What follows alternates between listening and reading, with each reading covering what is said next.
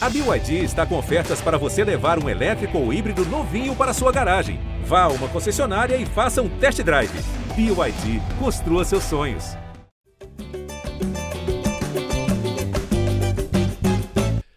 Alô, você ligado no GE. Globo, alô, você ligado no GE Fluminense, tá entrando no ar mais uma edição do podcast da Torcida Tricolor, edição 293. Eu sou Edgar Maciel de Sá e meu amigo, a fase do Fluminense não é nada boa. Mais uma derrota, a quarta seguida, cinco jogos sem marcar gols e agora eliminado da Copa do Brasil nas oitavas de final para o Flamengo, clássico no Maracanã, jogão 2 a 0 para o Flamengo. O Fluminense está fora da Copa do Brasil, mas tem brasileiro, tem Libertadores. Vamos conversar sobre isso, sobre o momento muito ruim do Fluminense e como fazer para sair dessa má fase. Então, eu já chamo ele, Davi Barros, que acompanha o dia a dia do GE. Globo, eh, do Fluminense no GE. Globo. Tudo bem, amigo? Fala, Edgar. Alô, você, Edgar. Alô, Gabriel, que ainda não nos ouve, mas daqui a pouco nos escutará, torcida tricolor.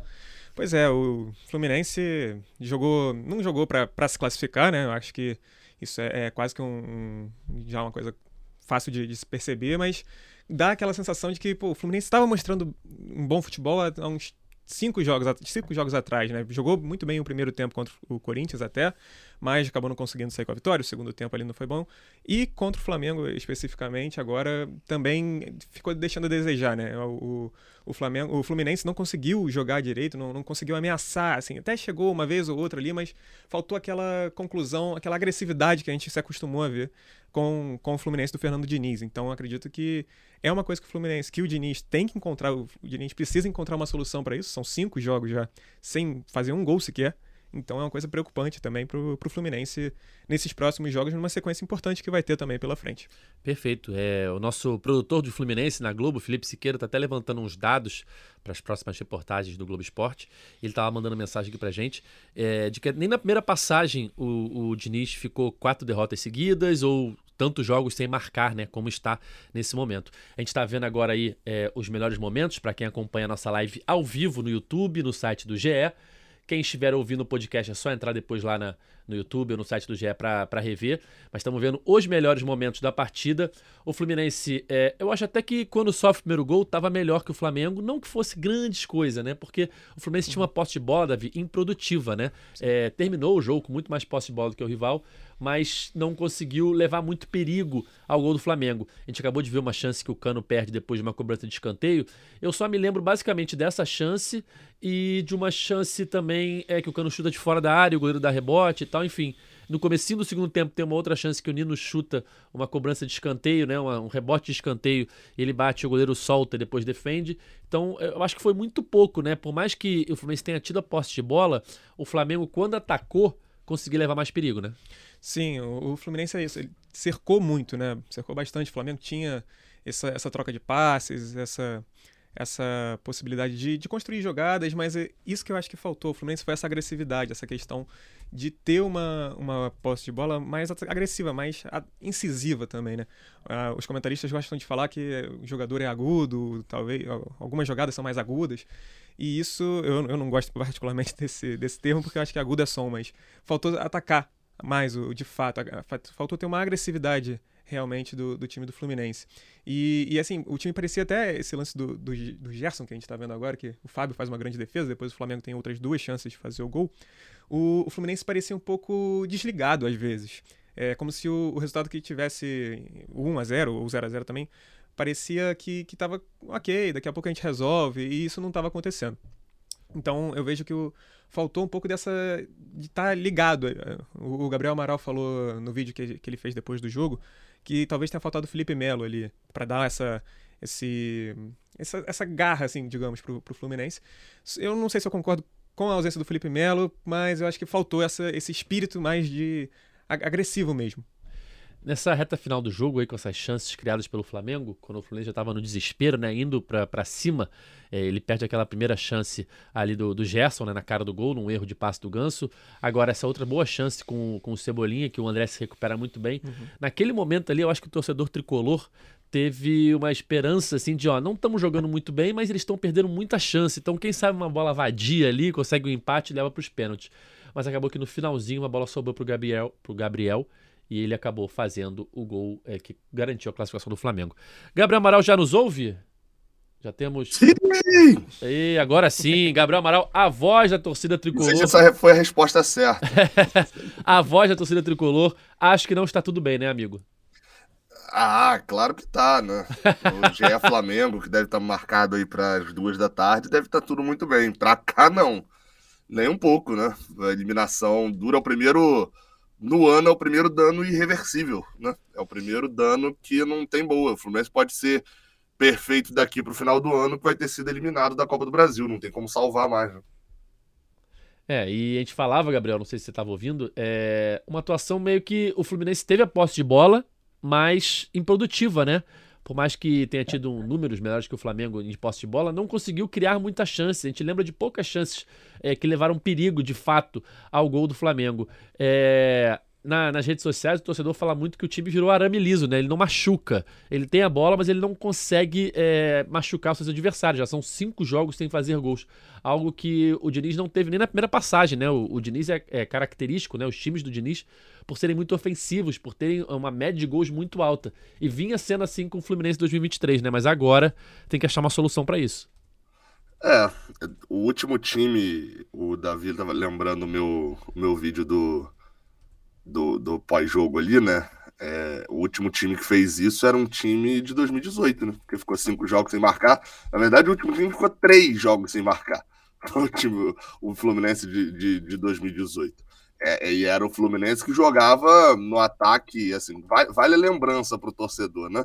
O Fluminense que não fazia gol era um Fluminense que tinha Paulo Ricardo, era o Fluminense que tinha no meio de campo Jadson, Sornoso e Richard, tinha Júnior Dutra e Marcos Júnior, que o ataque tinha Everaldo, que, que quem criava a jogada era o Danielzinho. O, o, atacante do Fluminense do banco era o Brian Cabezas. Era esse o time do Fluminense que não fazia gol, né? Então, só para só a gente entender com quem que a gente está comparando atualmente os números do Fluminense. Davi, eu acho que muito que condicionou a partida também foram os desfalques, né? É, por exemplo, a Rascaeta era um desfalque do Flamengo até esse jogo, é, voltou nesse jogo e fez um gol decisivo, né? um gol importante que abriu o placar para o Flamengo. Enquanto isso, o Fluminense não conseguiu ter de volta nenhum de seus desfalques. O Keno e o Alexander já era sabido, mas o Marcelo havia uma expectativa, né? Então, enquanto um Fluminense é, sem jogadores importantes ali que foram muito importantes na, na, conquista do título, por exemplo, né? no, no último Fla-Flu decisivo até esse Fla-Flu da Copa do Brasil, é, fizeram falta, enquanto do lado do Flamengo eles conseguiram ter o retorno de um jogador que acabou sendo decisivo. Né? Sim, e aí eu acho que também mostra a questão do, do elenco que, que falta ao Fluminense. O Fluminense tem um excelente time de, do, do 1 ao 11, né? É, assim, discutivelmente um dos melhores do Brasil. O... Só que aí falta essa peça de reposição. No caso do Flamengo, sai o Rascaeta, de repente, não nesse caso do jogo, mas é, pode entrar algum outro jogador. O Flamengo tinha, por exemplo, o Pedro no banco, o Everton Ribeiro Perfeito. no banco. E, e, no caso do Fluminense, quando não tem esses jogadores, ainda mais não tendo o lado esquerdo inteiro, ainda é uma coisa que falta ao time do, do Fluminense. E, e agora a questão que eu acho até que a gente tem que discutir também é, e o Caio Azevedo, se eu não me engano, soltou aqui, falou aqui no chat, um pouquinho antes da gente começar até, é sobre um, uma coisa até que é como se fosse um tá, e daí? Que é, bom, Fluminense não tem Marcelo, não tem Felipe Melo, não, não, tem o, não teve o Keno para o jogo, é, que, não teve o Alexander, o que, que a gente pode fazer, o que, que o Diniz, Diniz, no caso, né, o que, que o Diniz pode fazer para consertar isso? E isso que eu acho que é a grande questão do Fluminense, pelo menos nesse início. Nesse início, não, perdão. Nesse, nesse, nesses últimos cinco jogos, assim, que o Fluminense está tá sofrendo com essa questão das lesões. Claro que tem a ver com, com calendário, sequência de jogos e tudo mais. Mas é, é imprescindível que o Fluminense, que, que o Diniz encontre alternativas para o Fluminense fazer gol. Porque são cinco jogos aí já que o Fluminense não, não faz um gol sequer, né? Isso acho que é muito, muito importante da gente destacar. O, o Cano também passa em branco. Há cinco jogos ele teve fora do The Strongest e não marcou no jogo contra que foi o 2 a 0 com o Cuiabá. E, e além disso de marcar, é claro que o resultado é importante, mas também de o Fluminense precisa jogar melhor. Não dá para nos últimos 10 tempos de, de jogo o Fluminense ter jogado bem um, dois, talvez. É, o, o, Caio que você falou, até achei um comentário dele aqui no chat, porque antes de começar, falou o seguinte: ó, criticar o elenco do Flu é lugar comum. Nenhum time do mundo perde quatro jogadores titulares do mesmo lado, né, no caso do lado uhum. esquerdo, e mantém o desempenho. Dito isso, o Flu não tem uma variação ofensiva. Quando não encaixa, tudo falha. E aí, logo embaixo dele, é, tem um comentário que vai um pouquinho é, na direção contrária, né? É do Labo Exit, ou Jabo Exit, não estou conseguindo ler aqui direito. É, Labo, Labo. É, ano passado não tínhamos Alexander, Keno ou Marcelo e terminamos 2022 jogando bem e em terceiro lugar no Brasileirão. O Uhum. problema não é somente estes desfalques, né? É, eu acho que tem a ver com, com o estilo do, do jogo, como o Fluminense também se acostumou a jogar. Eu lembro que a gente falava no último podcast sobre a, a importância do Alexander nesse time. Então, de como ele encaixou, de como o Fluminense se encontrou com ele em campo também.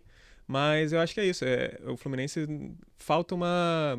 Eu acho que, principalmente no caso agora da Copa do Brasil, nesse jogo de ontem, faltou uma agressividade e uma, uma, uma construção de jogadas, talvez os jogadores mais próximos, mais, mais ativos, mais ligados. E aí eu, eu confesso que eu não, não sei se é por questão de calendário, se os jogadores talvez estejam cansados, se é por questão de questão física, né, nesse caso, enfim, se é alguma falta de entrosamento, porque tem um lado inteiro reserva, enfim, como que, que essa questão do Fluminense se explica?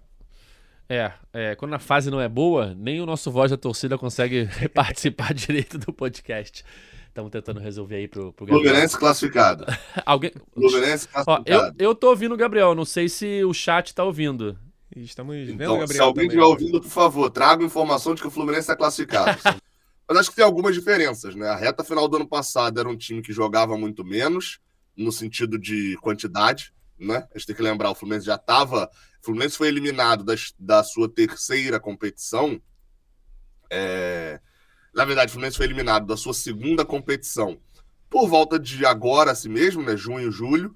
O Fluminense cai na primeira fase da sua Sul-Americana, da Sul-Americana e da terceira competição foi eliminado em setembro. Então, de setembro para frente, o Fluminense teve todas as datas disponíveis que não do Brasileirão. Então, fisicamente, o Fluminense rendia um pouco mais. Segundo, o time estava muito encaixado. Essa é a grande parada. O time de agora, ele precisa se desencaixar. Justamente é, quando alguém falou assim, pô, a gente não tem variação. A gente perdeu três. Eu não gosto que a gente perdeu quatro titulares. A gente perdeu Marcelo, Keno e Alexander. Quem seria o outro aí? Felipe Melo. Ah, ah, é. Ah, é porque o Felipe Melo seria só para esse jogo, né? Uhum. Sim. Pensando mais na sequência. É... é difícil você criar uma variação quando a base não tá funcionando. Quando a base já não é tão efetiva. E aí eu acho que essa é uma dificuldade. O Fluminense tem algumas variações de jogo. Só que, um, ou elas já estão mais manjadas, como por exemplo, o Sampaoli ontem anulou a ida do André pra zaga. Como que anulou a ida do André pra zaga? Botando é, é, o Everton Ribeiro no meio, o Fluminense tira um meia para botar um atacante. Ou seja, fica um buraco no meio de campo. Ele botou um cara para dominar esse meio de campo. Mas enfim, então é um problema. É, é um problema. Você botou dois, tirou um jogador do meio de campo e o Flamengo bota mais um ali. O Fluminense praticamente não tem chance a partir da, da ida do André para a zaga. É uma variação que já está mais manjada. É, E até para você criar outras, você vai ter dificuldade. A- a- ontem, no final do jogo, é, um torcedor lá na minha live veio e falou bem assim: pô, é, caraca, que coisa. O, o- o- Lima tem que ir pro banco. Eu falei, cara, mas o Lima é banco. O Lima é reserva do Fluminense, pô. O Lima não é titular, não. O negócio é que todo jogo tem um desfalque. E aí o Lima, o Lima não é titular. O time titular do Fluminense é Fábio, Samuel Xavier, Nino, Felipe Melo, Marcelo, André, Alexander, Ganso, Arias, Cano e Keno. Esse é o time titular do Fluminense na teoria. O Lima não é titular. Só que todo jogo tem um desfalque. E o Lima é um jogador que cobre 5, 6 posições. E aí a gente vai. Isso era tido como algo muito bom. E beleza, é algo muito bom. Só que começa a ser um problema quando você precisa disso. Ter um jogador como o Lima no elenco é bom. Você só ter o Lima é ruim. E foi por uma opção do Fluminense isso. Se o Fluminense fez uma opção de ter um elenco curto, ele tinha as suas benesses. Não tem jogador desestimulado, não tem nada disso. Mas precisava ter dado uma atenção ainda maior dentro dos- da, da sequência da temporada para alguns jogadores. O Fluminense chegou pro jogo contra o Flamengo e colocou para resolver o jogo dois jogadores que não tem, juntos não tem, sei lá, não tinham 150 minutos pelo Fluminense, Isaac e Arthur. É, é- isso é, é um erro. Ah, Gabriel, mas isso não é erro de planejamento, é que aconteceram as lesões. Há quanto tempo aconteceram as lesões? O Keno tá lesionado já faz um mês e pouco. O Martinelli ficou lesionado um mês e pouco. O Alexander tá lesionado há praticamente um mês. Então, assim, é, a- a- não foi um negócio repentino. Repentino foi a expulsão do Felipe Melo.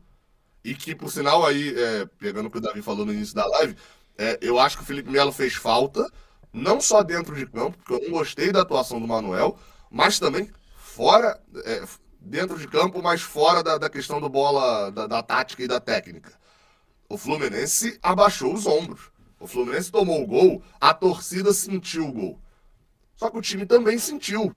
O time sentiu muito. O Fluminense tomou gol com 30 e pouco e com, não faz nada até o final do primeiro tempo. Ninguém dá entrevista. Vai todo mundo com o ombro baixo pro, pro, pra, pra, pro vestiário. Sentiu muito o gol. E aí falta, talvez, o Felipe Melo dar uma entrada, é, como ele fez com o jogador do River, lá no, no jogo passado, na reta final do primeiro tempo, que levantou a torcida, que levantou. Eu sei que é algo que não faz muito sentido futebolístico, mas no sentido anímico, a palavra que o Diniz adora, faz. E fez falta ontem. Só o Felipe Melo? Não. Porque aí você tem outras lideranças dentro do grupo também. Aí é o problema de você ter o Nino como capitão. Pode ser uma grande liderança interna, mas não é um jogador de vibração. O Fluminense ontem não teve vibração. Isso mudaria o jogo? O Fluminense seria classificado? Provavelmente não. Só isso não. Mas é uma série de fatores. Uma eliminação dificilmente vem por um fator só. Dificilmente acontece por só um fator. Esses são alguns da eliminação do Fluminense e Flamengo. Você falou, Gabriel, é, das opções que o Diniz tinha no banco ontem, que entraram Arthur, entraram Isaac, né? Jogadores muito jovens para resolver uma, umas oitavas de final contra o Flamengo no Maracanã lotado. É, eu lembro, em algum dos bons momentos do Fluminense no início da temporada, eu acho que foi depois da conquista da Taça Guanabara, tá? Depois daquela virada sobre o Flamengo. Que a gente debatia o elenco, eu falava, ó, o time titular, ele é bom, mas o elenco não é isso tudo. Faltam, é, tem algumas boas peças no banco, mas faltam, é, falta mais, é, mais qualidade, mais número de jogadores, né, um maior número de jogadores é, para ter um grande elenco, para ser comparado com talvez é, Flamengo, Palmeiras e tal. E naquele momento o Flamengo estava num momento bem delicado da temporada, ali do início, né, de perdendo muitos títulos. E eu lembro que no chat eu começaram a me xingar. Ah, o Fluminense é mesmo nível ou melhor que do Flamengo, ou melhor que do Palmeiras. Ah, enfim, é, ao longo da temporada vai se mostrando que não é isso tudo. É, o Fluminense tem um, um 11 inicial muito bom. Eu acho que o 11 inicial do Fluminense, tendo 100% de condições de jogar, é, bate de frente qualquer time da América do Sul. Agora, a partir do momento que você perde peças importantes, como ontem, por exemplo, o Fluminense não tinha pelo menos quatro peças importantes, né? Felipe Melo suspenso, é, Keno, Alexander e Marcelo machucados, você já tira as poucas peças que você tem no banco, entram para jogar. Uhum. Então já fica um, um banco mais fraco.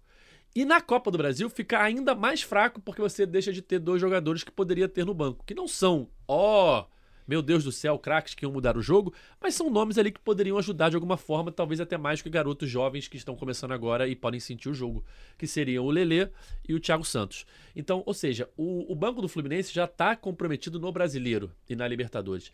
Na Copa do Brasil está ainda mais. Né? Uhum. Ontem, tanto é como o Gabriel lembrou, o Fluminense botou Isaac, botou Arthur, é, garotos muito promissores, mas que com certeza não seriam as primeiras opções para resolver, para tentar resolver ou, ou tentar é, mudar o resultado de um jogo como o de ontem. Enquanto isso, o Flamengo botou o Cebolinha, o Flamengo. É, acha não que nem o Pedro nem entrou, né? Não entrou. O Pedro não. nem entrou. É, enfim, tinha outros nomes ali que vão entrando. Também tinha seus garotos da base, hum. mas tinham nomes no, no, no banco. Mas são garotos da base muito, tre... muito testados também. Sim. Quantos jogos o Matheus França já atuou na temporada? O Vitor Hugo, perfeito. É, é o, o, exemplo que eu dei, a, a comparação é o seguinte: o Fluminense tem um cobertor que esquenta pra caramba. É, nossa, é aquele que você botou ali por cima, você já tá, já acabou o frio. O problema é que ele é curto. O Fluminense é um time titular, muito bom. Eu venho falando isso talvez desde o ano passado ali, por volta ali de agosto, por aí que é. O Fluminense é um time titular que compete com qualquer time da América do Sul. E ganha da maioria dos times como fez 5 no River. Ah, mas foi circunstancial porque de uma expulsão. Beleza, mas ganharia o jogo. Como ganhou do Flamengo por 4x1 na final do Carioca. Como ano passado empatou os dois jogos com o Palmeiras. O Fluminense compete com qualquer time da América do Sul. Nenhum time da América do Sul contra o time titular do Fluminense vai detonar o Fluminense e tal. Pode perder, porque competição é isso, você perde, você ganha, mas. Agora, o, o banco do Fluminense não sustenta isso. E aí é onde vem a minha crítica, que é, ontem quando eu perguntei isso ao Diniz na coletiva sobre esse elenco curto, que é um desejo dele, ele falou, é, basicamente, ele na resposta, né, ele coloca, é, mas a gente também não tem muito dinheiro para sair contratando, não. Uhum. Beleza, ok, entendo a lógica do Diniz. Mas então, da rodagem. O Fluminense não tem uma safra de banco, de, de base, pronta para jogar. Eu já falei isso aqui algumas vezes, tá numa entre safra. É uma galera que subiu muito cedo e uma galera que tá vindo de trás que não é para subir muito cedo. O Isaac tá sentindo, gente. Vamos lá. O Isaac entra pro jogo. Não teve um jogo que o Isaac entrou no profissional que a gente falou assim. Chamou a responsabilidade jogou. E, e, aí isso vai queimando. Eu ontem passei por torcedor no, nos, nos chats da vida falando esse Isaac é uma enganação. E aí, se é um moleque que tem uma cabeça um pouco mais fraca começa a ler isso, acabou a carreira. É esse é o meu medo. Quando base, 17 anos, sem ter jogado nem 100 minutos, começa a ser a salvação do time, você está correndo um risco muito grande. O Arthur a mesma coisa. Então, assim, a, a, a estratégia para a temporada, ela era uma estratégia de muito risco. O Fluminense correu muito risco. Correu muito risco no ano passado também. A diferença é que no ano passado deu certo. Quem se lesionou do Fluminense ano passado? O Fluminense ano passado teve um grande problema no segundo semestre, que foi saída de Nonato e empréstimo e suspensão de, de André naquele jogo contra o Corinthians. E a saída do Nonato para dois, três jogos. Não foi lesão, perfeito. Só que uma coisa é você jogar nessa intensidade de abril a novembro. Outra coisa é você jogar nessa intensidade de abril a novembro, parar e começar de janeiro a maio, junho. Vai ter lesão. E as contratações do Fluminense também não visaram muito isso.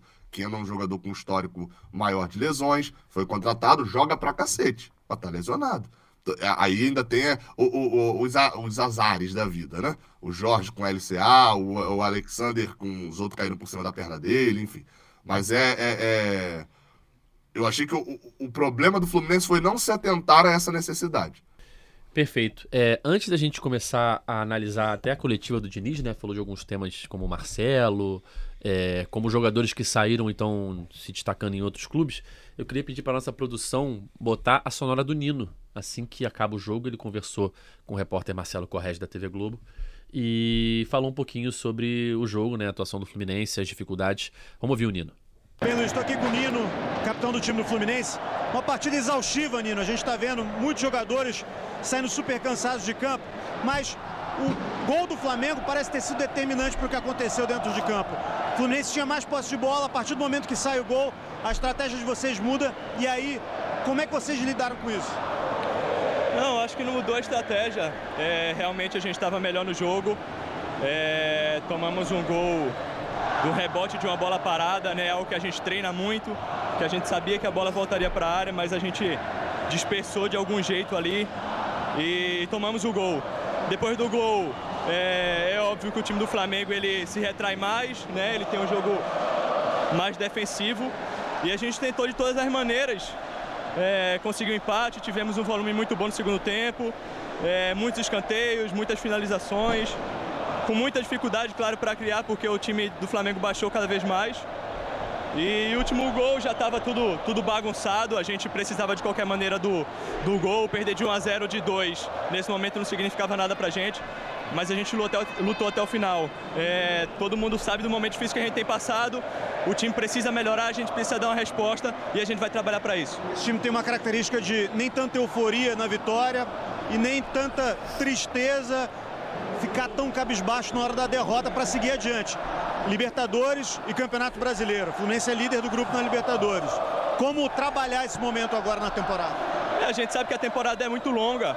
A gente sabe que todas as competições são muito difíceis. É, desde o começo da temporada a gente não quis priorizar nenhuma, quis lutar por todas. E a gente sabe que durante a temporada altos e baixos vão surgir. A gente precisa ter cabeça no lugar, precisa saber que não está tudo errado, mas que a gente precisa melhorar, que a gente precisa de uma resposta, a gente precisa do torcedor do nosso lado nesse momento de dificuldade. Tá aí o Nino falando logo depois da, da, eliminação do Fluminense, né? Gabriel, a gente conversava aqui no comecinho, não sei se você estava ouvindo naquele momento ali de problemas técnicos, é, o quanto o, os desfalcos condicionaram o jogo ontem, né? O Fluminense sofreu né, com a ausência de alguns jogadores que estavam muito bem, é, e o Flamengo teve o retorno de um jogador que é titular, que não vinha jogando nas últimas partidas e acabou sendo decisivo, né? O Rascaeta é, fazendo aquele gol de cabeça no, começo, no, no primeiro tempo ainda. É, e um dos jogadores que a torcida mais esperava ver em campo era o Marcelo, né? Porque dos desfalques do Fluminense já era sabido que Keno e Alexander é, não estariam em campo. Mas o Marcelo havia uma expectativa dele ser relacionado, dele estar no banco, dele ser titular e tal. É, eu até estava ontem na, na, porta do hotel do Fluminense, né? No, eu trabalhei ontem fazendo é, os vivos, as, as, entradas ao vivo, né? Coordenando as entradas ao vivo direto do hotel do Fluminense. E a gente estava lá na hora que os jogadores se apresentaram, né? Eles chegaram por volta de. On, entre 11 e 11h45 eles chegaram. É, se apresentaram no hotel. E havia aquela expectativa: será que o Marcelo vai chegar? E aí entrava um por um, a gente ia contando, ia anotando e Porque nada. ele não estava nos relacionados, mas ele podia. Não, não, a não. lista de relacionados não é uma lista oficial, né? Não, Ele não, não. Podia A- ser um blefe do Fluminense. Não, não, não, não. A lista do, de relacionados só saiu meio-dia. A apresentação. Ah, isso era no hotel de isso manhã. no hotel de ainda, manhã. né? É. Ah, No tá. hotel de manhã. É, a lista de relacionados foi publicada ao meio-dia. E a apresentação estava marcada para 11h30. Então eles começaram a chegar ali a partir de 11h10 e o último que foi o área chegou tipo 11h40, 11h40 e pouco. Enfim, é, meio-dia, quando foi é, é, publicada a lista, todos já tinham chegado. E aí, antes disso, né, a gente estava na expectativa, um a um ia chegando, e falou: será que o Marcelo vai aparecer? Será que o Marcelo está relacionado? Porque se ele chegar aqui, ele está relacionado, e aí resta saber se ele vai ser titular ou reserva. Mas a cada jogador que chegava, eu via, hum, tá demorando demais. Tá- já passou de 11h30, já tá quase 11h40, é, já tá meio que no limite, sabe? É, não que seja um horário assim que, ah, é, era 11h30 o horário marcado, se chegar 11h40 não pode. Não, pode. Não pode chegar duas da tarde, né? Mas é, 11h40, 11h50 ele tá no limite ainda. E aí, quando deu esse horário e o Marcelo não tinha chegado e todos eles já tinham chegado, eu falei, acho que não vai não vai ser relacionado. E aí, meio-dia, o Fluminense solta a lista sem o Marcelo. Essa introdução toda foi pra Foi Só pra introduzir. dizer que você tava ficando na porta do hotel, vigiando os outros que estavam chegando. Não, essa introdução foi só para introduzir o assunto Marcelo. E te perguntar, você que estava na coletiva ontem, como é que o Diniz eh, tratou a ausência do Marcelo em mais um jogo? A gente achava muito né, que o Marcelo estaria em campo por ele eh, ter participado dos jogos que a gente pode di- dizer assim, mais importantes desde que ele chegou, né? River Plate, final contra o Flamengo, eh, estreia na Libertadores. E ontem foi o primeiro jogo importante que o Fluminense não teve o Marcelo. O que, que o Diniz falou na coletiva? É, o, o Diniz, é, assim, vou, vou ser sincero, né? Eu cheguei pra coletiva, essa foi a primeira pergunta. Eu cheguei pra coletiva porque a minha live foi muito longa, eu já tinha passado essa pergunta. Atrasou na coletiva também, que é inacreditável. Eu revi a coletiva. Depois foi uma pergunta, por sinal, do Marcelo. Só que o Marcelo Neves, né? Não o Marcelo jogador. Assim, é é porque o Diniz também não falou nada de muito extraordinário, assim, de diferente do que a- que a gente já imaginava, assim, né? É, é, ele fala ali que ah, o Marcelo não estava se sentindo apto para jogar, ou seja, segue aquele negócio de, olha, ele não tem lesão, mas ele não tá aguentando jogar a sequência. É, enfim, e aí já tinha sido decidido, ele, ele- até a forma como ele fala dá a entender de que eles já tinham decidido há um certo tempo ali que não relacionariam o Marcelo para o jogo, pelo menos dois, três dias. É, é, existe uma situação, eu ontem parei para olhar os, a- os números do Marcelo. O Marcelo tem nove jogos pelo Fluminense desde que ele chegou, é, desde que ele estreou, né? E ele tinha 10 pelo Olympiacos do ano passado, 19 jogos. A média do Marcelo nas últimas quatro temporadas, se eu não me engano, é de 21 jogos. Contando a temporada inteira. Lembrando, o Marcelo ainda tá meio que no ciclo europeu, né? Porque ele não fez pré-temporada aqui. Então, assim, no Real Madrid, é, 18, 19, ele jogou 22, 23 jogos. No Real Madrid, 19, 20, eu não tô lembrando os números exatos, mas são tudo assim, 21 jogos. E nessa temporada atual, na temporada 22, 23, ele tem 19 jogos. O ritmo do futebol brasileiro é insano. E além do ritmo do futebol brasileiro ser insano, ele agora é titular. No Real Madrid ele não era titular. Ele estava jogando jogos de Copa, que para eles lá são menores, é, o, a, o- a abertura de temporada, a primeira, a segunda rodada. Então, assim, fisicamente o Marcelo não tá nada diferente do que era esperado. Agora, incomoda. É claro que incomoda. Mas eu, eu acho que incômodo com o Marcelo, esse desfalque do Marcelo, eu acho que ele diz muito mais sobre a lesão do Jorge e sobre a lesão do Alexander do que necessariamente sobre o Marcelo. Era o Marcelo estar em campo nesse jogo? Era. Mas não era para o Marcelo estar em campo, sei lá, para ele precisar estar em campo num jogo que recente que passou. Cuiabá, ele jogou contra o. Cuiabá? Oi? Ele jogou contra o Cuiabá? Não sei, eu tava para falar o Cuiabá e, Cuiabá. e fiquei É, vou, vou- Eu acho que foi o Cruzeiro. O Cruzeiro ele tava. Cruzeiro ele joga, certeza. Cruzeiro ele joga. É, eu vou ver- Cuiabá ele joga também. Então, Também. por Ele é- exemplo, é titular se o tivesse um, um- um jogador ali pra. é, o Cuiabá é o primeiro jogo depois do Cruzeiro, tá? Depois que o, que o, que o, Se que o Alexander se, machuca. É. Se o Alexander Então, não essa- se lesiona contra o Cruzeiro, talvez ele pudesse ser lateral esquerdo Perfeito. o Cuiabá e o Marcelo tá poupado. Perfeito. A gente não sabe, tá? Talvez com o Alexander ele fosse titular ali também, beleza. Mas o ponto é, não tem com quem revezar. Se o Marcelo não jogar, vai jogar o Google ou o Pirani na lateral esquerda. E, e, assim, independente da qualidade dos dois, eles não oferecem nada, eles não oferecem o que o Marcelo oferece numa questão básica, que é a linha de fundo. O, o Fluminense ontem fez uma mexida é, que o Diniz chegou a treinar no meio da semana, colocando o Pirani como lateral esquerdo no lugar do Guga, que era claramente uma mexida para empurrar o Flamengo um pouquinho mais para trás. Isso já tinha acontecido várias vezes. Em 2019, o Diniz chegou a fazer algumas vezes colocando Calazans como lateral direito no segundo tempo para pressionar o adversário. Nesse ano mesmo, ele já colocou lá contra os Troncos, botou Giovani como lateral esquerdo, porque ele gosta de ter esse cara que pressiona o time adversário e tal. Só que ontem tem um problema aí nessa conta, que era não tem variação. Não é que antes estava um lateral esquerdo que ia no fundo e agora você tem um destro por ali que vai cortar para dentro. Isso vai confundir a marcação. Não, você já tinha o Guga fazendo isso. É, é, é, o Piranha até entrou com mais disposição ali, arrancando. Então, assim, é, é, é uma situação complicada. A atual, a, a verdade é essa do Marcelo. Sobre, só sobre o que o Nino falou, é, como a leitura de dentro do campo do jogador às vezes é falha, né? O Nino fala, ah, não, muitas finalizações. A média do Fluminense de finalizações é de 14 finalizações por jogo. O Fluminense finalizou sete vezes. No segundo tempo, finalizou quatro. O Fluminense finalizou menos que o Flamengo no jogo. Sendo que esteve atrás do placar na maior parte do jogo. No segundo tempo, o Flamengo finalizou oito vezes. Quatro, foram, no, gol. Quatro foram no gol. Enquanto o, o Fluminense não chegou a finalizar, eh, finalizou quatro, contando tudo. Então, assim, não dá pra dizer. Ontem o Diniz na coletiva falou que o Fluminense fez uma boa partida no primeiro tempo. Qual boa partida? Tem uma grande diferença entre você ter a posse e aí o Diniz vai falar bem assim: vê qual time que vai fazer isso com o Flamengo que a gente fez. O quê? Perder de 2 a 0 Porque ter a posse é uma coisa. O Fluminense incomodou o Flamengo com a posse de bola. Isso é fato. O Flamengo gosta de ter a posse e não tinha. Só que o que incomoda mesmo é você acordar no dia seguinte e seu time tá eliminado. O Flamengo não acordou dessa forma, então incomodado tá o Fluminense. É, o, o- o Fluminense não foi objetivo. O Fluminense não criou nenhuma chance de gol. O Fluminense não teve uma chance criada. Estou com a bola e a partir dela aqui criarei uma chance. O Fluminense teve oportunidade de gol. Um escanteio, desviado na área que o Germancano bateu para fora, um chute de fora da área do Germancano e um outro escanteio no segundo tempo, também com um bololô na área no chute do Nino.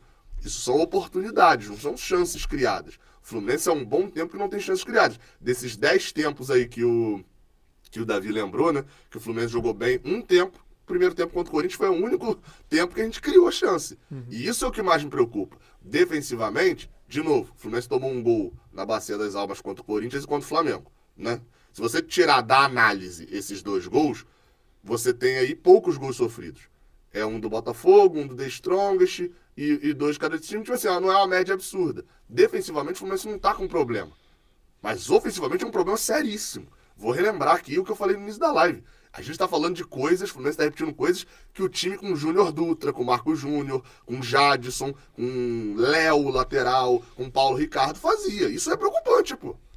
É, só voltando a falar do Marcelo, será que Marcelo joga contra o River Plate? Porque eu não acredito que ele vai ser relacionado contra o Bragantino, né? É, até seria, se bota ele contra o Bragantino, corre o risco de perder ele contra o River, né? Caso ele esteja em condições. É, acredito eu que o próximo jogo meta, né? Pro, pro, pro Marcelo seja River e Fluminense na, no Monumental, né? É, o Marcelo, ele. Eu, eu- por ter ficado esse tempo parado, e aí vai mais. É um pouco de apuração, com um pouco de, de feeling também, que a gente percebe ali dentro, de que não necessariamente ele começaria jogando contra o, o, o Bragantino, até porque por causa do tempo parado, é, corre risco, o Diniz falou isso, de corre risco de, de até ter uma lesão também, né? É, então, assim, é melhor começar com ele no segundo tempo pra, do que de fato começar com ele titular. E, e aí eu, eu vejo como essa possibilidade dele no River Plate, até para ter um ganhar, é, recondicionar fisicamente, enfim. E, e até o Keno também, né? O Keno tem essa. Ele se machucou no jogo com o River Plate. Tem um pouco essa, essa tentativa do, do clube de, de colocá-lo ali para jogar contra o River de volta. Agora é quase um mês parado o Keno, então, assim, será que vai realmente também começar jogando. É, depois de um longo tempo parado, o jogo contra o River vai ser um jogo muito importante, porque com o Monumental certamente lotado, ampliaram lá a capacidade, né? E o River tá desesperado. O né? River tá desesperado, precisa do resultado. O Fluminense, se não vencer, pode até se classificar, mas se não se classificar, fica dependendo de uma vitória ou de um empate na, na sexta rodada aqui. E, e aí também já fica com quase contra Pode a até parede. se classificar se Se perder, é, depende do mas- resultado. Mas é melhor não, É. não, pre- não depender disso, né? É, até para ter uma tranquilidade, para mexer com o moral do time também, né? Com, com como o, o clube vai se, se portar nos outros jogos também. E, e aí uma coisa que eu acho que é importante a gente destacar também, que é sobre a questão do calendário. Agora o Fluminense está só em duas competições. A- aqueles que gostam sempre de enxergar o lado positivo vão dizer que pelo menos o time pode se pode se descansar um pouco mais. Não, não concordo com essa análise, mas é, uma coisa que o Nino falou sobre isso é que o Fluminense não priorizou nenhuma das competições, queria ganhar as três, o que pro elenco do Fluminense não me parece o adequado. Eu acho que isso deveria ter tido um planejamento assim bem, bem claro desde o início. Então, mesmo que fosse, sei lá, é, vamos priorizar as Copas nesse início e, e deixar tentar o Brasileirão mais pra frente, quando tivesse talvez uma folga no calendário. Mas, ao mesmo tempo, é pro elenco do Fluminense não me parece uma das, das, das melhores ideias. Mas, enfim, o, o Fluminense agora vai ter esse jogo contra o Bragantino domingo, aí depois River Plate e em seguida o Goiás e tem a pausa da data FIFA. É, Nino convocado, André convocado, Arias provavelmente também. Mas é um descanso, um raro descanso no, no, no calendário do, do Fluminense, que a gente vai poder ver se o, o Fernando Diniz vai conseguir botar eles de volta. Mas sobre o Marcelo, que você tinha perguntado, Edgar, especificamente, é isso. Eu acho pouco provável que ele comece contra o Bragantino. Não, não- e aí, ainda é cedo para dizer, porque a gente está no dia seguinte a um jogo que o Fluminense foi eliminado, o Fluminense precisa fazer gol de qualquer jeito no, no próximo jogo. Então, é isso que eu, que eu enxergo. que Como ele está um tempo fora, eu acho pouco provável que ele comece como titular. Gabriel, será que contra o Bragantino teremos Pirani titular na lateral esquerda? Porque arrisco a dizer, arrisco não, tenho certeza, ele foi melhor que o Guga ontem. No segundo tempo, o Pirani na esquerda é, conseguiu é, jogar melhor do que o Guga improvisado na esquerda. O Pirani foi mais linha de fundo, é, conseguiu escanteios, enfim, é, não foi um primor de atuação, mas comparando as duas atuações, eu acho que o Pirani foi melhor que o Guga. Será que teremos Pirani titular na lateral esquerda contra o Bragantino? Não, eu não, não acho que teremos Pirani. Eu concordo que foi melhor do que, do que o Guga, mas acho que por uma questão circunstancial também, o time estava muito mais propenso a atacar, enfim. É- Era uma situação especial dentro do jogo. Acho que foi a primeira vez que a gente viu um Pirani positivo ofensivamente, né? Desde que ele chegou no Fluminense. Mas a grande verdade é que assim, a gente que lida diretamente com o público também, a gente às vezes se coloca alguns freios baseados na opinião pública. O Pirani, nos últimos três jogos em que ele foi titular, quer dizer, ontem ele não foi titular, mas jogou 45 minutos, ele não foi mal. Ele virou o bode expiatório é, por atuações anteriores, por, enfim, por uma série de fatores, mas ele não foi mal contra o Flamengo na ida. Perdão, ele foi mal contra o Strongest lá na, na altitude. Mas contra Flamengo, Botafogo e Flamengo de novo, esses três jogos que eu tô falando. É, ele não foi mal dentro da, média, da, da, da métrica que ele tinha. Contra Flamengo e Botafogo lá atrás, ele, ele entrou pra marcar. Ele entrou pra marcar o Wesley e ele entrou pra marcar contra o Botafogo também. Marcou. Não produziu nada ofensivamente, mas a função dele era essa. E ontem contra o Flamengo ele entrou pra atacar e entrou bem. Agora, se o bem ontem no Fluminense era ainda um nível em que é- era basicamente você conseguir fazer dois dribles e arrancar para um contra-ataque, aí o Piranha não tem culpa. O nível do time que é baixo demais. Mas o fato é esse. Agora, é, não vejo, não vejo na hipótese nenhuma. Acho que, acho que o Diniz é muito capaz dele repetir o time, inclusive, que começou o jogo só com a volta do Felipe Melo no lugar do Manuel. Que é outro jogador, por sinal, que tá me incomodando um pouco o Manuel, né? Eu vejo o Manuel meio Lucas Claro, assim. Teve uma temporada fora do normal, de tão alta. O Manuel tinha uma carreira mais sólida que a do Lucas Claro, né? Mas é, é, desde a volta de lesão, tô achando o Manuel lento. Mais lento do que o Felipe Melo, o que é um negócio estranho. Não era pra ser, né? É, a- acredito que o Diniz volte apenas com, com o Felipe Melo e de resto mantém o time. O Red Bull Bragantino tá numa fase boa, mas o Fluminense, como mandante no Maracanã, que é um dado bom aí, então, o torcedor do Fluminense, para pelo menos né, pensar em algo positivo, o Fluminense nesse ano como mandante no Maracanã, que é um macete para você poder excluir os dois jogos com o Flamengo que a gente perdeu. O Fluminense como mandante tem um desempenho inacreditável. São 15 jogos, são 11 vitórias, 3 empates e só perdeu aquele jogo do pênalti do Calegari. É, então, esse, esse, por sinal, é pelo menos um, uma, um bom alternante. E outra também, é, eu acho é, é muita cara desse elenco querer dar resposta às críticas. Esse elenco tem muita cara disso, de vamos dar uma resposta. Então, acho que talvez no sentido anímico, como gosta de dizer o Diniz, a gente vai ver um, um Fluminense bem diferente contra o, contra o Red Bull antes do jogo contra o River. Olha, eu também não acredito que ele coloque. É, acho que ele vai nesse mesmo esquema que o Gabriel falou, só não concordo. Eu acho que o, o Guga, ele, foi, ele vai bem ali quando ele substitui o Samuel Xavier, ele foi bem na final do Carioca, por exemplo, uhum. ele não compromete na direita. Mas acho que na esquerda não tá rendendo. Já tentou algumas vezes ali e tal, improvisado mas faz muito arroz com feijão, não chega muito na linha de fundo e tal. Acho que o Pirani, no segundo tempo, por mais que não tenha sido uma grande atuação, foi melhor que ele. Se está sendo testado a ponto de entrar no intervalo da partida, não foi nem no, no final do segundo tempo, foi no intervalo da partida. Mas algo que circunstancial, né? Ali do resultado precisando. Sim, sim, mas é, foi algo treinado durante a semana e ele botou até de certa forma cedo. Por mais que precisasse do placar, tava 1x0 ainda, não tava, uhum. enfim. Mas botou ele cedo ali. Então, é, eu Acho que ele vai fazer o que o Gabriel falou. Mas eu faria, talvez, ou o Pirani ou o Esquerdinha. É, no Maracanã, é, um adversário que tá jogando bem, mas, pô, tem que vencer, vai para uhum. cima, bota o esquerdinha, bota o Pirani, é, tenta algo diferente, já que as outras posições não vai mudar. E tem muita gente aqui no chat falando justamente sobre isso, que tá preocupada com a fase de alguns jogadores, né? Cano, por exemplo, não marca, tá no vivo o seu maior jejum de gols pelo Fluminense. Uhum. É, não é também uma, um número enorme de partidas, mas é o maior jejum dele pelo Fluminense. E é, tô tentando achar aqui, aqui, ó, Luiz Neto. O Ganso me preocupa mais do que o Cano. Como é que vocês estão vendo esse momento do Ganso, Davi? O, o Ganso, eu acho que tem isso da, da questão do Fluminense de faltar um pouco da, da agressividade, né? A gente não viu o Ganso correndo pra caramba, não sei o quê, e aquele, quase como o clássico quem corre é a bola. Mas eh, me parece até que ele tá bastante marcado.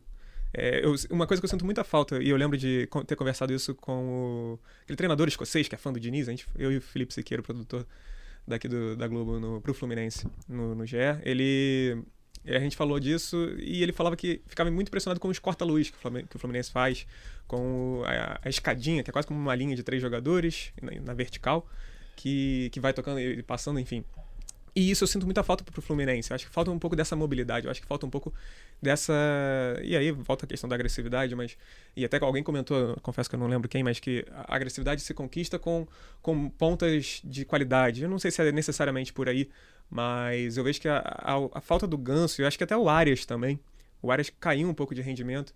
É, tem um pouco dessa questão da agressividade e talvez tenha essa questão do, do física até de, de não aguentar correr pra caramba todos os jogos como o Diniz sempre pede pros times dele, né? De correr pra caramba, tem que correr, não sei o que, não sei o que lá. Então, eu vejo um pouco isso. O, o Ganso, eu acho que falta um pouco dessa agressividade, mas eu, eu vejo também que ele tá bem marcado. O, ontem, eu lembro bem claramente, assim, de um lance do primeiro tempo ainda, que o Ares é acionado na ponta esquerda, na ponta não, mas no lado esquerdo, e já tem três do Flamengo em cima dele. E, então, e não tinha ninguém perto do, do Fluminense. O Fluminense normalmente faz uma jogada mais cadenciada para chegar no ataque e ficar todo mundo junto da bola, na, no mesmo setor da bola, para ter a superioridade numérica. Mas ontem isso estava faltando também. E acho que tem sido uma, uma coisa recorrente no time do Fluminense. Você não vê mais tanto. Por mais que tenha mais posse de bola, troque muito mais passes, ainda falta. Fica trocando para até na esperança de achar um momento. E o Fluminense tem que fazer, tem que criar esse momento, não esperar ele acontecer. É, eu acho que esse jogo contra o Bragantino, Gabriel, vai ser importantíssimo para começar a virar a chave, né? Começar a voltar a pontuar no brasileiro, que também vem de derrotas. É, e antes de um jogo que vai ser dificílimo. Você perder para o River Plate na, é, no Monumental de Nunes é um resultado completamente normal. E o problema é você vir de quatro derrotas seguidas, né? É, e aí você tem um jogo no meio, né, que é o Bragantino. Se não ganha do Bragantino, aí a pressão aumenta muito mais. Não estou nem falando de mudança, de. Não, estou falando de pressão no time mesmo. Né? É... Aí eu acho que aumenta a, a, a, a, importância desse jogo contra o Bragantino, né, Gabriel? Para tentar é, iniciar um momento mais tranquilo. É, vira um jogo crucial. E não era pra ser um jogo crucial, né? Era pra ser um jogo de. Exato. Nona, nona rodada. Como, como, como diria Cauê Rademacher, vira o jogo mais importante da história do Fluminense. E por que eu citei Cauê Rademacher? Porque, mais uma vez, ele chinelou. É, aliás, está em Búzios de folga. Para tá quem quer saber. Alguns, né? Cauê está em sua mansão em Búzios, aproveitando a folga. E o Renato Souza mandou aqui a mensagem dele, direto de Bremen, na Alemanha. Ele entrou para ver o Cauê conectar o Fluminense, é, mas tá reclamando aqui, ó. O Cauê chinelou, desfalque mais uma vez. Abraços para o nosso amigo Renato a Souza. A sorte do Cauê, a sorte do Cauê é que ele não tá lá é, depois da derrota pro River, né? Porque em Búzios, meu amigo, é mais fácil você achar torcedor do River do que torcedor do Flamengo. Então, pelo menos, né? Se, se for para escolher perder para alguém ele estando em Búzios, pelo menos era melhor para ele perder pro Flamengo. Mas, mas é, sobre o, o, jogo do River, o jogo do River, obviamente, é muito mais importante. Não acho que tem capacidade para cicatrizar a ferida dessa eliminação. Uh, mas perder para o River vai ser botar o dedo na ferida e machucar ainda mais. Independente disso, o clima que chega contra o River passa pelo, pelo Bragantino, né? como você falou. É um jogo que me preocupa, esse jogo contra o Bragantino, de como esse time vai reagir. Eu continuo acreditando no Fluminense. É, é, continuo acreditando na, na, sequência. Concordo com o David que essa lógica de pelo menos agora temos uma semana livre não faz o menor sentido. O Fluminense vai ter duas semanas livres agora. O Flamengo também vai ter, porque vai ter data FIFA. E vai parar duas semanas, são dez dias mais ou menos. A semana livre do Fluminense vai ser só no dia 5 de julho. 5 e 12 de julho, que é quando tem as quartas de final da Copa do Brasil. Lá pro meio de julho é que isso vai fazer alguma diferença. Agora não faz a menor diferença ter sido eliminado. Mas o jogo contra o Bragantino. Não faz a menor diferença fisicamente, que eu tô falando, né? Faz a grande diferença quando o jogo contra o Bragantino, que deveria, como eu falei, ser um jogo normal de Campeonato Brasileiro, onde você busca vitória. Ah, mas demos um mole aqui e tal, empatamos um a um em casa, você fica puto no dia, no outro dia e segue o jogo. Não tem. O Fluminense não tem o direito de não ganhar do, do Red Bull Bragantino no domingo. E esse é o meu maior medo, né? Porque aí qualquer coisa que não seja vitória é um problema. Perfeito. Qual é a expectativa, Davi, para esse jogo, como a gente vinha falando, assim, crucial nesse momento do Fluminense, né? Para encerrar uma, um jejum de vitórias, encerrar um jejum é, sem fazer gols, antes de mais um jogo importante que vai ser contra o River semana que vem, é, lá no Monumental de Nunes, lotado na Argentina. Jogo importante para a Libertadores. Sim, o panorama que o, o Fluminense necessitar dessa, dessas duas vitórias, né? O, necessita, necessita da vitória muito mais por questão é, do, do, ânimo né, do time, como o Gabriel falou, que, que o Diniz fala. Acho que até por resgatar essa confiança do, do time do Fluminense. O, o, Cano precisa fazer gol de qualquer jeito, porque cinco é um jejum, né? É um jejum de cinco jogos, como a gente estava falando. É o maior jejum dele no Fluminense, não é o maior da, da, carreira dele, nem desde que ele chegou ao Brasil. Mas é um jejum que incomoda. Jogador que. O cara tem 20. Isso é importante destacar. O cara tem 24 gols em maio. E do início do ano até maio ele fez 24 gols. Hum, o, o, Nino falou isso na zona mista também, se eu não me engano. Não é que ele desaprendeu a jogar, mas está acontecendo alguma coisa e cabe ao Fernando Diniz, ao, ao Fluminense, à comissão técnica, aos jogadores entenderem o que está acontecendo. O, o, Cano chutou ontem, o Cano teve chances. É, teve até um chance, uma chance ali que eu, estava vendo o jogo com, em, em, casa e comentei com, com, com meu pai, meu irmão, enfim, que se o Cano fosse o Bebeto, ele talvez tivesse feito aquele gol ali que a bola desvia no Nino na primeira trave. E a sorte do Flamengo, nesse caso, o azar do Fluminense, foi que o Cano não era o Bebeto. Mas ele teve chance, ele teve uma chance também que ele mata no peito, a bola escapa um pouquinho. Enfim, a bola dessa vez chegou nele. Nos outros jogos eu senti essa, muito essa falta. E aí, esses outros jogos que eu digo, o, eu excluo até o The Strongest. Porque é um jogo muito sui generis ali, muito único. E eu acho até que o Fluminense, contra o Cuiabá também, eu não achei que jogou tanta coisa. O Diniz falou isso até na, na, coletiva, que achou que o Fluminense foi melhor ontem, na Copa do Brasil, do que contra o Cuiabá, por exemplo. E no Cuiabá, contra o Cuiabá, venceu. Uh, mas assim, eu acho que o Fluminense precisa encontrar um caminho para fazer esses gols acontecerem. Mesmo que não jogue bem, eu acho que contra o Bragantino é mais importante o Fluminense ganhar do que jogar bem. Perfeito. aconteça o que acontecer, o Fluminense precisa sair com uma vitória até para acalmar os ânimos, né? Dar esse respiro, trazer de volta uma certa confiança, porque o jogo contra o River Plate na quarta-feira lá no Monumental de Nunes é, é muito importante. Por mais que não vá definir. É outro, ô Davi, perdão. É outro que você precisa ganhar do que. Ganhar ou conseguir o resultado do que necessariamente jogar bem. Se o Fluminense ganha o River Plate lá e ganha o Red Bull Bragantino, é a chancela que talvez ele precise para ter calma e voltar Exato. a encontrar o caminho das atuações convincentes. Até para ter uma data FIFA tranquila também, né? Aí depois pega o Goiás e tem um, um espaço ali para não ficar uma pressão insana em cima para que necessite vencer, até para, enfim. Já vejo até gente falando que, que ah, tô preocupado com os 45 pontos do, do brasileiro. Não acho que chega a tanto, mas é, sei que, que é uma, acaba sendo uma preocupação dos testadores mais pessimistas. Cauê, se aqui estivesse, tenho certeza que já estaria fazendo contas para chegar aos 45 pontos do Campeonato Brasileiro, estaria falando que isso, que aquilo outro, criticando, cornetando, enfim, mas ele não está, porque mais uma vez ele chinelou.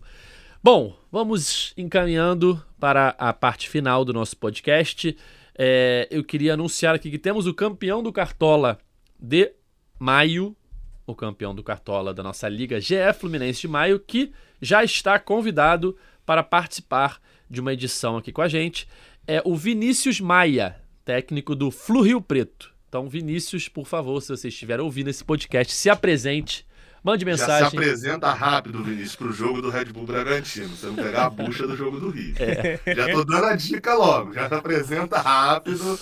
Corre. É, Vinícius Maia, se apresente aí, manda mensagem no Twitter, no Instagram, por onde você quiser para falar com a gente. Se não aparecer, aí eu vou ter que acionar aqui nossos contatos no, no Cartola, pedir aqui os dados cadastrais do Vinícius para a gente mandar uma mensagem para ele.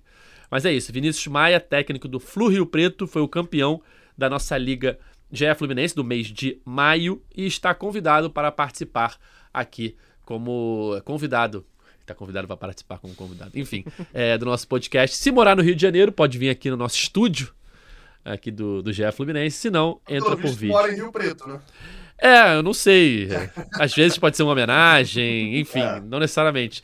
Há um indício de que ele mora em Rio Preto. Mas, enfim, se ele for aqui do Rio de Janeiro, da capital, vem aqui no nosso estúdio. Se não, participa por vídeo de um próximo podcast GE Fluminense. Então é isso, galera. Gabriel Amaral, abraços, meu amigo. Um abraço. É, acho que não participo né, do jogo do, do Bragantino, porque vai, vou estar embarcando para a Argentina, ali na, no mesmo horário, mas espero voltar aqui com duas vitórias seguidas, Cauê, sala cheia. O pessoal falando, é, o Fluminense voltou, né? A eliminação até que fez bem. Eu espero que seja assim, porque senão clima de, clima de velório é sempre triste. Enfim, um abraço. Valeu, Davi. Valeu, Edgar, Gabriel, torcida tricolor. É, vamos ver como é que vai ser essa, esses próximos dias do Fluminense, esses próximos dois jogos. Uma boa viagem, Gabriel, inclusive. E tentar, o Fluminense precisa encontrar uma, uma solução para fazer gol, né? Então, assim, é, é aquilo que a gente estava falando. É, é, eu acredito que seja mais importante o Fluminense vencer o jogo do que até de jogar bem agora. É isso, galera. É, temos um compromisso marcado, então, na próxima segunda-feira, para falar tudo sobre Fluminense e Bragantino por mais uma rodada do Campeonato Brasileiro. Eles se enfrentam domingo no Maracanã e segunda-feira a gente está aqui para conversar sobre o jogo e para começar a esquentar também o jogão da próxima semana, Fluminense e River Plate, quarta-feira, no Monumental de Nunes, pela Copa Libertadores. O Fluminense pode garantir a sua classificação, mesmo perdendo, mas vai em busca de um bom resultado lá na Argentina para seguir a sua caminhada na competição sul-americana. O nosso podcast está nas principais plataformas de áudio, é só procurar por GE Fluminense ou então no seu navegador ge.globo barra Fluminense. Valeu, até a próxima, tchau! O Austin pra bola, o Austin de pé direito!